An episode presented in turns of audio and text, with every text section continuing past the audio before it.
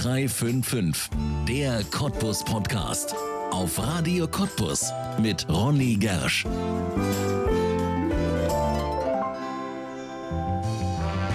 Auf nichts ist Forst so stolz wie auf seinen Rosengarten. Besonders an diesem Wochenende. Tausende kommen in die Neiße Stadt, um die Rosen zu feiern. Die Rosengartenfesttage sind der Höhepunkt eines jeden Gartenjahres im Park. Zu keiner Zeit blühen so viele der über 1000 Sorten auf den 17 Hektar an der Neiße so schön wie jetzt. Dafür sorgt Parkmanager Stefan Palm. Mit seinem Team lässt er den über 100 Jahre alten Park Jahr für Jahr neu aufblühen. Wie er dabei den traditionellen Garten erhält, obwohl keine der ersten Rosen mehr dabei ist, wann der Parkmanager am liebsten im Rosengarten ist und warum Besucher dann nie dabei sein werden. Das verrät Stefan Palm an genau diesem Rosengarten-Festwochenende jetzt in einer neuen Folge von 0355, der Cottbus Podcast, hier bei uns auf Radio Cottbus und damit herzlich willkommen. Stefan Palm, herzlich willkommen in 0355, dem Cottbus Podcast. Schön, dass Sie da sind und schön, dass wir Sie an diesem Wochenende loseisen konnten. Ja, ich freue mich natürlich auch. Danke für die Einladung. Ich bin natürlich gerne mal nach Cottbus gekommen. Ja, das ist schön. Aus Forst nach Cottbus, aber an diesem Wochenende ist die Richtung eigentlich eine andere, oder? Aus Cottbus nach Forst muss man ja fahren. Ja, ich hoffe doch sehr. Also wir haben uns ein bisschen Mühe gegeben in der Vorbereitung und äh, das sollte man jetzt auch merken, wenn man den Rosengarten besucht. Und ich äh, hoffe, dass wirklich viele dieser Einladung folgen. Ja, also an diesem Wochenende großes Rosengartenfest. Das gibt es auch schon seit, ich weiß gar nicht, wie viele Jahren. Oh, die Jahreszahl müsste ich jetzt nachdenken. Also die äh, ersten Rosengarten-Festwochen fanden tatsächlich 1939 äh, statt, oh, so äh, lange, ja. unter ganz an, äh, anderen Umständen. Äh, und dann äh, gab es natürlich eine Pause, kriegsbedingt ähm, und auch zerstörungsbedingt danach. Ja. Und dann hat man äh, 53 wieder angefangen, Ah. also zum 40. Jubiläum der Anlage. Also ist das schon eine wirkliche Tradition, muss man sagen, die es schon so lange Zeit gibt. An diesem Wochenende wieder. Warum sollte man heute am Sonntag unbedingt hinfahren? Was sagen Sie? Was ist der entscheidende Grund? Ähm, na, ich denke, der entscheidende Grund sind immer noch die Rosen, aber wir haben natürlich an den äh, Festtagen äh, doch ein bisschen mehr äh, Kulturprogramm, als wir uns sonst äh, in der Anlage darstellen können. Und heute, äh, also am Sonntag, äh, ist es dann ein Bühnenprogramm, ähm, noch ein Nachmittagsprogramm, Konzertprogramm. Ja, also da ist einiges zu hören, aber natürlich auch was zu sehen. Was blüht denn jetzt gerade so schön? Ähm, na, äh, sind noch etliche Sorten am Blühen, also die ersten Sorten sind natürlich schon durch nach der Hitze am, an der, in der vergangenen Woche. Ähm, aber äh, wir haben, äh, ich würde mal sagen, noch bestimmt 400 Rosensorten in voller Blüte. Ja, also da ist wirklich noch was fürs Auge auf jeden Fall dabei. Unbedingt hinfahren. Heute noch an diesem Sonntag das Rosengartenfest in Forst. Der Rosengarten an sich, Sie haben es schon vorhin gesagt, also auch schon ziemlich alt. Wann ist er denn gegründet worden? Was haben wir da für Zahlen? Was haben wir für historische Aufzeichnungen? Ja, äh, wir sagen 1913 oder 1913 war eine Rosengartenbauausstellung und es war eigentlich gar nicht geplant, dass es ein Rosengarten wird, sondern wie der Name schon sagt, Ausstellung sollte eine Verkaufsschau werden. Also ähm, und eine Leistungsschau fürs Gärtnergewerbe und so alles, was damit zu tun hat. Also vom Steinmetz, Bildhauer bis zum Bewässerungstechniker, äh, wenn die auch damals noch anders hießen. Ähm, und dann war das damals so erfolgreich mit äh, 380.000 Besuchern, äh, dass man sich dann entschlossen hat, äh, eine Dauerausstellung draus zu machen oder eine Daueranlage. Ja. Das ist dann gebaut worden und seitdem ja auch wirklich ein Markenzeichen von Forst, muss man wirklich sagen. Also dieser ostdeutsche Rosengarten ist ja tatsächlich weit, weit, weit bekannt. Ja, absolut. Also das ist äh, für uns natürlich das Aushängeschild. Auch dann letzten Endes der äh, Grund, warum wir dann Rosenstadt auch geworden sind. Also dass man die Rose auch über den Garten hinaus noch äh, im Stadtbild und nicht zuletzt auch im äh, Logo der Stadt äh, sogar aufgenommen hat. Ja. Stefan Palm, sind Sie Manager des Rosengartens in Forst. Was muss man denn sein, um Manager zu werden? Sind Sie Gärtner? Haben Sie einen gärtnerischen Hintergrund oder was sind Sie? Ja, klar. Also Gärtner ist, glaube ich, mal das, äh, das allererste, was man sein sollte. Ich habe also Landschaftsgärtner mal gelernt, gleich nach dem Abitur. Ähm, dann ähm, studiert man irgendwas drauf, was dazu passt, also äh, in Richtung Landschaftsarchitektur, äh, Landespflege nannte sich damals äh, das bei uns. Und dann habe ich viele Jahre als Landschaftsarchitekt gearbeitet. Äh, in der Tat, also auch hier in Cottbus viele Projekte äh, begleiten dürfen. Und ähm, schließlich äh, hatten wir dann auch Projekte im Ostdeutschen Rosengarten und äh, als wir die soweit abgearbeitet hatten, äh, kam dann da tatsächlich auch eine Stellenbeschreibung äh, oder Stellenausschreibung und da habe ich mich beworben, weil es natürlich, wenn man dann in Forst auch noch wohnt und so eine Anlage begleiten darf, ist eigentlich für einen Gärtner immer so sollte so das Ziel sein, dass man irgendwann mal so eine, so eine historische Anlage äh, hat, für die man dann äh, auch planen kann. ja, jeder Gärtner wünscht sich einen großen Garten. Sie haben einen ganz besonders großen wahrscheinlich. Genau, so, so könnte man es sagen. ja, das Besondere an diesem Rosengarten in Forst, was ist das aus Ihrer Sicht? Ähm, da werde ich öfters gefragt. Ich denke, es ist die Kombination. Also wir haben eben nicht nur ähm, 1000 Rosensorten äh, in allen Farbvariationen und Duftvarianten, ähm, sondern wir haben halt äh, dieses äh, historische Ensemble, also viele Jugendstil-Elemente, aber auch eben Elemente aus den 50er Jahren, aus den 60er Jahren, äh, die da reingekommen sind und auch dann so die Sanierung natürlich der 90er Jahre, auch was zur Deutschen Rosenschau 2013 passiert ist.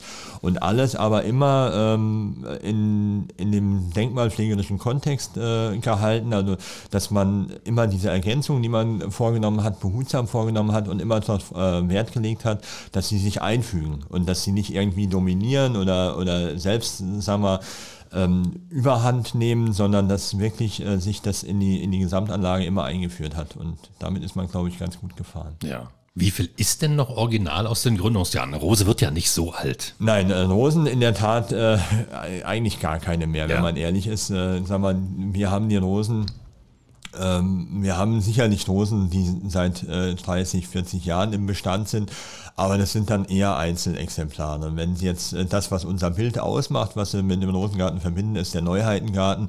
Und da haben wir, sagen wir mal, so, ein, so eine durchschnittliche Standzeit von äh, etwas über zehn Jahren. Mhm. Und äh, man will ja auch immer neue Sorten zeigen. Äh, und es ist eben so, dass die äh, Rose natürlich wie alle äh, Pflanzen auf den Klimawandel auch reagiert oder auf geänderte Umfl äh, Umweltbedingungen. Und da gibt es dann Sorten, die nach ein paar Jahren auch einfach nicht mehr so gut äh, klarkommen. Und da ja. muss man halt, da kann man ja auch was ändern. Ja, also es ist ständig in Bewegung, glaube ich. Das ist immer wieder was Neues. Sie müssen sich auch immer wieder neu aufstellen, aber dennoch in der Tradition bleiben.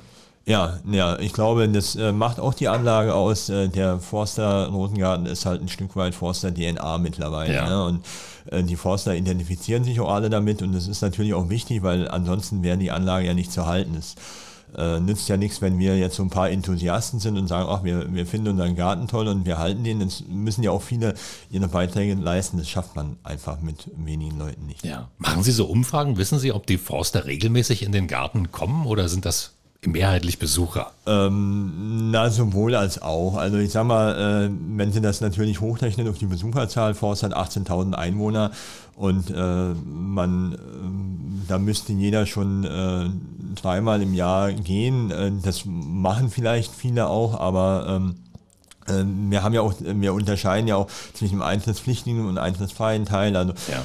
Äh, das kann man auch jetzt, glaube ich, so ganz wissen Sie nicht ganz, ganz genau. sagen. Ja, aber man weiß ja, die Forster, die lieben ihren Rosengarten. Ich glaube, das kann man auf jeden Fall sagen. Und dass es auch immer ein Highlight ist, diese Rosengartenfesttage in jedem Jahr, das ist auch klar. Ich glaube, das ist auch für Forst jedes Jahr ein riesengroßer Höhepunkt. Ja, absolut. Und äh, die letzten zwei Jahre hat schon was gefehlt, ja. muss man einfach sagen, ja. im, im Kalender. Ja. Manager eines solchen Rosengartens zu sein, wie sieht da Ihr Alltag aus? Was ist das, was Sie täglich machen müssen? Inzwischen sind Sie ja auch mehr geworden in Forst, nicht nur Manager des Rosengartens. Ja, na, ich bin äh, Werkleiter eines städtischen Eigenbetriebes, also das äh, kommt so aus dieser ähm, Geschichte, 100-jähriges Jubiläum vor, vor fast zehn Jahren, 2013. Da hat man in der Vorbereitung ähm, eine wirtschaftliche Durchführungsgesellschaft gegründet und hat eben damals auch festgestellt, dass es äh, vielleicht ganz gut ist, wenn man das nicht in so einer Verwaltungsstruktur in der Stadtverwaltung ähm, äh, ja, ansiedelt oder weil es da eben für den Rosengarten ganz viele verschiedene Zuständigkeiten äh, gibt ja. oder gab. Äh, ist ja logisch, die einen kümmern sich um die Reinigung, die anderen äh, um, um den Gartenbau, die dritten äh, vielleicht um irgendwelche Wasseruhren, die abgelesen werden müssen oder sonst was. Und, äh, man, äh, und gerade in dem Bereich Tourismus und Besuchermanagement, da ist es dann schon wichtig, dass es äh, sehr äh, koordinierter äh, abläuft. Ja. Und das hat man halt dann 2013 schon im Vorfeld auf den Weg gebracht, hat dann eine Organisationsuntersuchung gemacht und hat dann in, in der Folge diesen Eigenbetrieb ähm, gegründet, 2015. Und das hat ein paar Jahre auch in der Entwicklung gebraucht. Das war auch relativ äh, schnell damals. Und äh, ja, im Ergebnis der letzten drei, vier Jahre der Entwicklung bin ich halt jetzt da auch Werkleiter für diesen Eigenbetrieb. Das heißt, wir haben den Rosengarten äh, als äh, natürlich Haupteinrichtung, aber auch das Brandenburgische Textilmuseum, was mhm. jetzt derzeit im Umbau ähm, ist. Ja. Ähm, dann äh, das Team Veranstaltungen äh, ist quasi unserem Eigenbetrieb zugeordnet. Das sind die Kolleginnen, die im Prinzip die Rosengarten-Festtage zum Beispiel ja. vorbereiten, weil natürlich auch aus der Tradition gewachsen viele Veranstaltungen im Rosengarten sind. Äh, da hat sich das ganz gut ergänzt. Und alles, was Tourismusservice und Marketing ist, also auch unsere Touristinformation, gehört eben auch zu diesem Eigenbetrieb. Ja. Und was ist da Ihr täglich Brot? Das müssen Sie machen. Naja, querbeet. Also ist natürlich äh, versuche ich früh erstmal im Garten zu sein. Ach, ja. Und äh, ich habe äh, da ähm, zum Glück äh, noch einen Gärtnermeister und ähm, auch andere Kollegen jetzt vom städtischen Betriebsamt zum Beispiel, die uns da äh, wirklich unterstützen. Und äh, da spricht man so die wesentlichen Dinge durch, die halt so in der Woche passieren sollen und können und müssen. Äh, das ist dann auf jeden Fall ein Jour fix montags früh, das ist ein, ein heiliger Termin, da, äh, das ist ganz wichtig. Und äh, dann sind es natürlich viele Abstimmungstermine in so einer äh, Stadtverwaltung. Ne? Das äh, sind äh, Dienstberatungen, äh, ja, mit, den, mit der übergeordneten ähm, Stelle und dann aber auch mit, dem, mit den verschiedenen Teams im Eigenbetrieb und dann projektbezogen natürlich irgendwelche Veranstaltungen, Abstimmungen und so weiter. Ja, aber selbst an einer Rose sind Sie nicht mehr arbeiten ähm, Sie nicht mehr? leider, leider seltener. Natürlich schon ein paar Rosen hat man ja auch zu Hause und wir ah, machen ja auch die Rosenseminare. Da, ja. da, das, das, macht dann auch wieder äh, riesen Spaß, wenn man dann auch äh, selber mal wieder an die Schere kommt. Äh, sollte man auch nicht immer, also es geht auch nicht immer gut. Sie zeigen gerade Ihren Daumen, hier ist aber schief gegangen jetzt gerade. Ja, ja, da äh, habe ich ein bisschen unsachgemäß oh. äh, gearbeitet. Okay, aber ähm, ja, leider, leider nicht. Oder das, äh, wir haben ja doch an die zehn Gärtner in, mhm. in der äh, Anlage und äh, die machen das auch ganz gut und die sind da auch viel schneller mit der Schere als ich natürlich. Ja. Was ist denn die Faszination der Rose für Sie persönlich? Ich meine, man muss sich ja damit auch identifizieren und man lässt sich wahrscheinlich auch ganz gut einfangen in so einem schönen Garten. Ähm, na, die Faszination äh, könnte man in mehrerer Hinsicht beschreiben. Also natürlich ist es, äh, wir sagen immer in den, in den Gesprächen mit den polnischen Partnern, wir haben ja viele polnische Projektpartner, ähm, die Rose ist halt international. Ne? Das, äh, den, diesen Duft oder die Farbe, die, die spricht halt alle an. Da, da gibt es keine Sprachbarriere. Ne? Also ne, der Forster Rosentraum als Rose ist von bei unseren polnischen Partnern bekannt und beliebt und äh, wird da absolut auch geschätzt. Ähm, das ist das eine. Das andere Entschuldigung, jetzt habe ich ein bisschen äh, Faden verloren. Faszination. Ne? Faszination was, Rose. Was es ausmacht. Ähm, ist natürlich ein äh, rein gärtnerisch gesehen, ganz nüchtern betrachtet ein Plügehölz, was aber sehr ausdauernd ist. Also wir mhm. haben eine Hauptblüte im, im äh, Juni, die dann schon äh, auch, ähm, je nach Witterungslage 14 Tage, drei Wochen auch gut anhält. Äh, und dann haben sie meistens so, so, eine kleine Delle, müssen sich ein bisschen erholen und, und Kraft sammeln für die zweite Blüte. Und dann hat man wirklich nochmal eine Blüte, ähm, ja, bis in September, Oktober rein. Und das hat keine andere Pflanze. Ja. Das schaffen die anderen nicht. Ja, aber man muss ja auch ein bisschen was richtig machen. Mit der Rose kann man eben auch äh, ja, eine Rose äh, ziemlich verletzen, dass sie eben gar nicht mehr richtig blüht oder gar nicht mehr richtig wächst. Das ist ja auch eine Wissenschaft für sich. Naja, Wissenschaft würde ich nicht sagen. Also wir sagen gute fachliche Praxis oder ah, ja. gärtnerische Praxis. Also äh, man sollte ihr natürlich schon ein bisschen Boden geben. Also man sollte äh, mit den Wurzeln auch irgendwo wurzeln können. Wenn sie jetzt nur 10 cm hat, ist es ein bisschen schlecht. Äh, sie ist halt ein Tiefwurzler. Ne? Also wir brauchen einen etwas tiefgründigen Boden im Idealfall. Ähm, und dann ähm, ja, brauchst gar nicht mehr so viel. Vielleicht im, äh, oder am besten natürlich im Frühjahr schneiden und im Frühjahr auch wirklich ein bisschen strammer schneiden ähm, und ähm, ein bisschen Dünger im Frühjahr und im, im, Sommer ist es dann schon das Bonusprogramm. Also wenn man dann im Sommer nochmal schneidet und im Sommer nochmal nachdüngt, dann hat man eben auch diese gute Nachblüte im Herbst rein. Aber jetzt für das Überleben der Rose noch nicht mal so wichtig, die ist da eigentlich schon ziemlich robust. Ja. Wir reden natürlich, wenn man über einen solchen Garten spricht, auch über den Klimawandel, das ist klar. Wir haben äh, eben auch aus Branitz beispielsweise die äh, Nachricht, dass dort schon der Park ziemlich leidet unter dem Wasser, unter der Wasserknappheit und man es doch schon merkt, dass dann tatsächlich ein Klimawandel bei uns auch angekommen ist. Wie merkt es der Rosengarten? Ähm, ja, Sie sehen es hauptsächlich an den Rasenflächen. Ne? Mhm. Also, weil natürlich die Wassermengen, die wir abgeben dürfen, äh, die sind begrenzt und äh, auch die Zeitfenster. Man darf jetzt im Moment gerade nur noch bis 9 Uhr wässern. Ähm, und äh, das ist natürlich ein Problem. Da, da, schafft man das einfach nicht, auch die Rasenflächen alle grün zu halten. Für die Rose selber ist es gar nicht das große Problem. Die ist Tiefwurzler. Äh, wenn die einmal die Woche richtig Wasser bekommt, kommt die schon äh, ah, durch. Äh, okay. wenn, sie, wenn sie mehr Wasser zur Verfügung hat, blüht sie halt etwas ausdauernder, blüht etwas besser. Aber ist jetzt nicht äh, überlebenswichtig für die Rose. Aber natürlich, klar, wir sind eine, auch eine touristische Einrichtung. Das soll ja auch immer schön bunt sein. Und da wäre es, natürlich schon besser, man hat mehr Wasser zur Verfügung. Aber natürlich äh, im Moment bei der jetzigen Winter, äh, Witterungssituation, äh, die Rasenflächen, da sieht man es.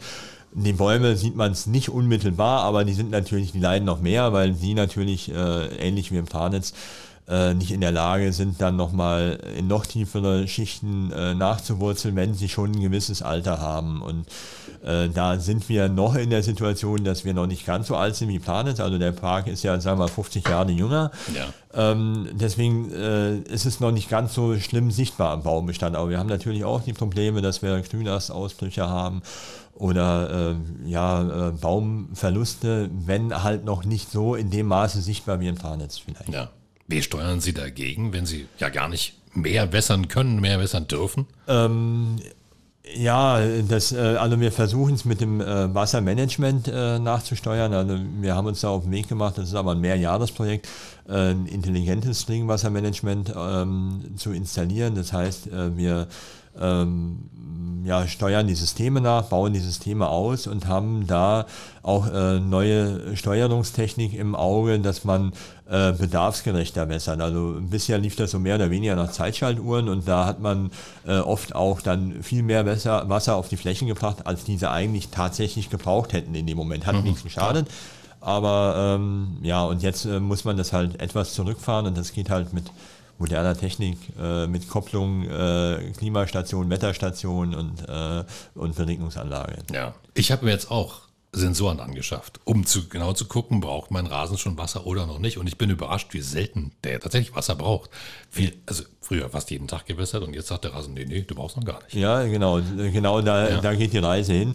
Äh, bei den Bäumen können wir natürlich nicht viel machen. Mhm. Äh, also da ist dann eher das Problem, wenn man viel Wasser draufkippt, dass man sie halt noch mehr verwöhnt. Ja. Äh, das geht wahrscheinlich langfristig nur über äh, über Sorten oder Artenumbau. Ne? Ähm, wir haben glücklicherweise jetzt ähm, die Situation, dass wir im nächsten Jahr oder jetzt aktuell eine Fördermittelzusage haben, im nächsten Jahr mit einem Projekt beginnen können, wo wir eine Wehranlage im Garten erneuern, ähm, die im Moment noch vorhanden ist, aber sehr stark baufällig. Und äh, da wäre tatsächlich die Gefahr, wenn das Ding zusammenbricht, mhm. ist da der Wasserspiegel weg und dann würden uns eine ganze Menge Altbäume auf einen Schlag oh. kaputt gehen. Und oh. äh, jetzt hat der Bund da ein Förderprogramm, was äh, wo Planitz im Moment, glaube ich, auch partizipiert. Äh, da wird ja diese, das Thema Baumuniversität jetzt gerade äh, hochgefahren.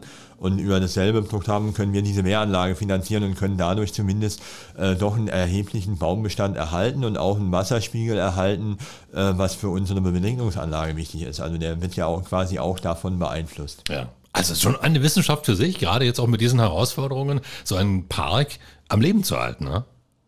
Äh, ja, Wissenschaft würde ich jetzt nicht nennen. Wir sind, wieder beim Wort gute fachliche Praxis und äh, man braucht halt auch viele, äh, die das Verständnis dafür aufbringen, weil selbst wenn wir ähm, im investiven Bereich ähm, natürlich nur mit Fördermitteln arbeiten können, ne? Forst ist ja auch äh, relativ hoch verschuldet, ähm, aber auch für diese Fördermittel braucht es immer diese Eigenanteile und für diese Eigenanteile braucht es dann auch die politischen Mehrheiten. Und äh, da bin ich halt sehr froh, dass da auch in Forst dieses Grundverständnis für den Garten einfach da ist, dass man das zumindest bisher nicht äh, in Frage gestellt hat. Ja, also eben auch verstanden hat, dass es tatsächlich ein Aushängeschild ist, was ja auch wieder anderes Geld bringt. Ne? Also genau, also Besucher bringt. und ist ja. halt, äh, sagen wir, unsere äh, Lokomotive, die dann doch den einen oder anderen in die Stadt äh, ziehen soll und äh, die auch diese Stadt interess äh, also interessant macht. Und es ist ja irgendwie auch ein Effekt der Ausstrahlung. Also wenn man jetzt Forst durch die Innenstadt geht, da ist halt durch den Krieg viel zerstört worden. Das ist vielleicht nicht so attraktiv. Es fehlt halt so dieser äh, historische mittelalterliche Stadtkern. Ne? Den, der Cottbus hat ja wenigstens einen Altmarkt Ja, äh, ja. noch und, und ein paar äh, Straßenzüge. Und äh, da können wir halt nur mit dem Rosengarten punkten. Und es wäre halt wirklich äh, schade, also wenn dieses Fund dann nicht mehr, nicht mehr wäre. Ja, sagen Sie nicht nur. Nur mit dem Rosengarten punkten. Ja, also in erster Linie natürlich, weil das so unser Kind ist. Natürlich haben wir noch ein paar andere Dinge, äh, also mit dem Textilmuseum, äh, auch eine, eine sehr engagierte Kulturszene bei uns äh, und äh, ähm, Archiv verschwundener Orte, auch äh, naturräumlich, glaube ich, ganz interessant. Und auch im Zusammenspiel äh, an der Neiße mit den polnischen Partnern gibt es auch vieles zu entdecken. Ne? Ja.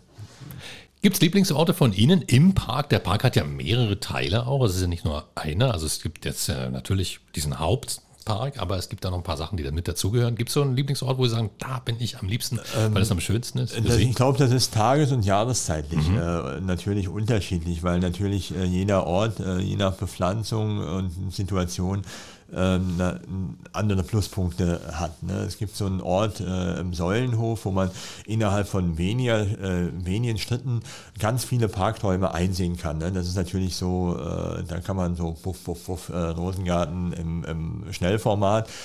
Ähm, aber es gibt natürlich auch diese ganzen vielen stillen Ecken, schattige Plätzchen, wo man dann aus dem Schatten raus so auf die Rosenbeete äh, schaut und die sind mindestens genauso schön. Und meine Lieblingssituation ist natürlich, die die Besucher gar nicht erleben können, wenn der Morgennebel über den Neißedamm äh, wabert und äh, so diese Sonnenaufgangsstimmung, äh, das ist, hat natürlich, ist was ganz Besonderes. Ja. Nun kann sich ja so ein Park wie Branitz immer auf Fürst Pückler beziehen. Der hat das mal so geplant, deswegen machen wir es auch so, stellen die Sichtachse wieder her oder pflanzen dort den Baum hin. Das ist ja in Forst jetzt in, diesem, in dieser Art und Weise nicht so. Es gibt keine ja, Lichtgestalt wie so ein Fürst Pückler. Worauf beziehen Sie sich? Naja, ähm, zwei Sachen. Also erstmal ist es, äh, also den historischen Bezug gibt es mit dem Graf äh, Plühl, äh, der ja quasi Forster Standesherr war Mitte des 18. Jahrhunderts und im benachbarten Pförten seine Standesherrschaft oder seinen Sitz hatte. Und äh, der Rosengarten ist zum großen Teil auf seinem Land entstanden. Also das war dann auch gräfliches Land seiner Nachfahren immer noch, äh, als der Garten 1913 gebaut oder äh, errichtet wurde. Ähm, und äh, ja, ähm, man hat äh, immer noch äh, auch äh, plastische Bezüge. Also der Kaskadenbrunnen, der jetzt im, im Herz des Neuheitengartens steht, der stand im Original mal 1913 im Rosengarten auf der anderen Stelle, ist dann auf die Schlosswiese des Grafen nach Pförten gewandert und, und von dort wurde er, da liegt er immer noch in Ruinen oder in Resten und von da wurde er dann äh, zurückgebracht. Ne? Äh, also oder zurückgebracht in Form einer Restauration, 2013 Rekonstruktion. Ähm, das ist der eine Aspekt, also historischer äh, Bezug. Also Graf Plühl ist schon noch da und könnte man jetzt noch eine Weile ausführen, dauert, glaube ich, für die Stunde zu lange. Äh, der zweite Punkt ist, äh, das ist halt, die Charakteristik ist halt, es ist ein Bürgergarten und Ja. äh, der ist halt daraus entstanden, dass die Bürgerschaft von sich aus gesagt hat, 1913, wir machen, wir wollen das und wir tun uns da zusammen und damals schon alle Vereine und äh, Honoratioren und Stadträte und, äh, und eben der äh, federführende Verein der Gärtner und Gartenbaufreunde äh, mit dem äh, Paul Engwig damals. Und äh, das ähm, hat auch den Garten über die Jahrzehnte bestimmt. Also es war immer die Bürgerschaft, auch nach der, nach der Zerstörung im Krieg, äh, haben die äh, zusammen in die Hände gespuckt und haben dieses, äh, diese Gaststätte wieder aufgebaut. Äh, Und das macht den Garten eben aus. Wir haben nicht irgendwie so einen, äh, so einen herzoglichen Garten, sondern Ja. eben äh, die, die Forsterbürger haben das immer für sich gewollt. Und, äh, und das ist auch, glaube ich, ein Stück weit, was den Garten heute noch trägt. Ja, aber damit wahrscheinlich auch eine hohe Identifikation, ne? weil sie kommt ja aus, aus der Stadt selbst dann. Ja, natürlich. Also das ist, glaube ich, absolut identifikationsstiftend in jeder, jeder Hinsicht. Ja. Rosengärten, das ist keine Erfindung in Forst, gibt es auch an anderer Stelle. Gibt es eine Zusammenarbeit? Ist ein Austausch vielleicht sogar zwischen den Gärten? Ähm, ja, es gibt äh, natürlich mehrere große Rosengärten. Der größte ähm, ist äh, das äh, Europa-Rosarium in Sangerhausen, von der Sortenanzahl her zumindest. Ähm, die ähm, sind 20 Jahre älter noch als wir. Ne? Und äh, dann gibt es noch den Rosengarten in Zweibrücken, in Dortmund, äh, im Westfalenpark gibt es einen. Also insgesamt über, äh, über Deutschland verteilt äh, sind wir zu siebt. Also äh, es gibt da so eine kleine Gruppe äh, sieben Rosengartenleiter. Wir versuchen uns so einmal im Jahr, war ah, ja. natürlich jetzt Pandemiezeiten auch ein bisschen schwierig zu treffen und auch fachlich auszutauschen, weil man da natürlich doch eine Menge mitbekommt. Äh, wir haben alle letzten Endes dieselben Probleme, ne? dieselben ja. äh, Klimaeinflüsse irgendwo ähm, und, und auch äh, dieselben wirtschaftlichen Zwänge, äh, denen, wir, denen wir begegnen müssen. Und da bringt halt so ein Austausch schon sehr viel. Ja, wird bei Ihnen auch gezüchtet? Äh, nein, also nein. Züchtung ist wirklich äh, eine Sache für Rosenzüchter. Das äh, sind in Deutschland würde ich sagen eine Handvoll Betriebe, die ja. dann auch eine gewisse Marktrelevanz haben, also die in Stückzahlen produzieren, dass man sagt, okay, die äh, stellen wir uns in den Garten, die kann man sich angucken und kann man sie dann auch im, im Fachhandel oder im Internet irgendwo finden und für sich bestellen. Ja, also aber da mit den Züchtern haben Sie auch einen regen Austausch, um mal wieder was Neues zu zeigen, oder? Ja, natürlich. Also es gibt ähm, äh, wir sind ja in der Rosenneuheitenprüfung auch mit beteiligt. Also es gibt äh, zwölf Prüfgärten in Deutschland, die Rosenneuheiten auf ihren Gebrauchswert prüfen. Und äh, die treffen sich einmal im Jahr zu einer Abschlusstagung. Da werden dann quasi von dem jeweils äh, im Abschluss, in der Abschlussjahrgang befindlichen äh, Rosenklasse äh, die äh, Prüflinge ausgewertet. Und da bekommt man natürlich dann auch so die Trends mit in der Rosenzüchtung. Ne? Ja. Äh, also im Moment ist es ja das Thema Bienenfreundlichkeit, mhm. ne? oder seit ein paar Jahren schon, dass man sagt, okay, wir, wir legen da Wert drauf, dass wir jetzt äh, bienenfreundliche, bienenfreundlichere, wir meinen schon immer nicht äh, bienenunfreundlich, aber äh, die halt dann auch eine gewisse Blühdauer haben. Das war bisher so bei den Bienenfreundlichen das Problem, dass dann schnell die Blätter abgefallen sind. Ja.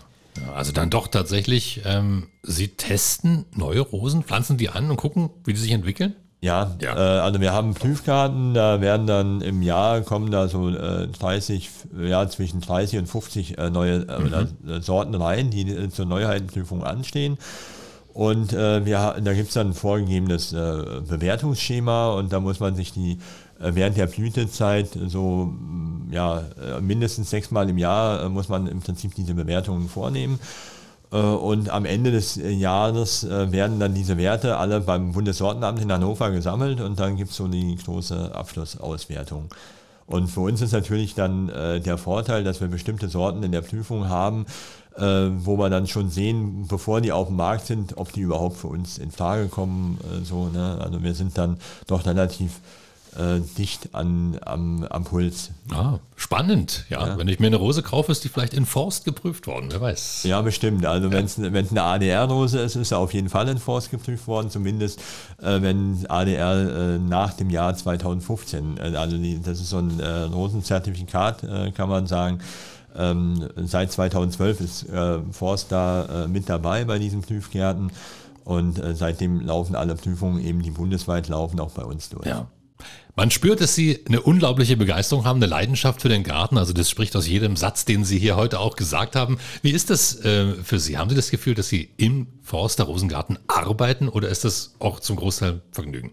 Na, ich glaube, das, das ist das Problem, was ich so ein bisschen habe. Also, das ich das meiner Frau auch manchmal vermitteln muss, dass es eigentlich gar nicht Arbeit ist. Also, wenn ich äh, so spät nach Hause komme, öfters mal, kommt manchmal vor, oder jetzt gerade im Juni äh, kann ich mich eigentlich äh, zu Hause austragen und äh, äh, das, das ist nicht gefühlt Arbeit, das äh, ja. hat halt, sind halt sehr viele schöne Aspekte, die man da erlebt. Ne? Ja, zum Beispiel? naja, wir hatten vorletzte Woche eine Fachtagung, eine deutsch-polnische Fachtagung wurde äh, glücklicherweise über Internetmittel konnten wir das finanzieren. Da kamen dann, äh, da waren über 20 polnische Gäste aus, polnischen, aus der polnischen Rosenstadt, aus den äh, Partnerstädten des Parkverbundes. Und hatten wir äh, drei hochwertige Vorträge, haben das dann noch mit einer Rosengartenführung abgerundet. Also quasi das, was wir vormittags im Vortrag gehört haben, haben wir nachmittags dann in, in der Anlage uns angeguckt, wie das für uns äh, praktikabel ist. Und und äh, das waren unheimlich positive Begegnungen und unheimlich positive Resonanzen. Und das äh, gibt natürlich auch viel, viel Kraft und viel Auftrieb für, äh, für weitere Projekte. Ja. Worin besteht Ihr Ehrgeiz als Parkmanager, als Werkleiter in Forst mit diesem Rosengarten? Wohin soll es gehen? Einfach nur erhalten oder sagen Sie, wäre schön, wenn wir vielleicht nochmal mehr Besucher bekommen könnten oder nochmal mehr Rosen anpflanzen könnten? Was ist der Ehrgeiz? Naja, ich glaube, das eine bedingt das andere. Wir ja. haben natürlich die Situation, dass äh, Forst äh, begrenzte finanzielle Möglichkeiten hat.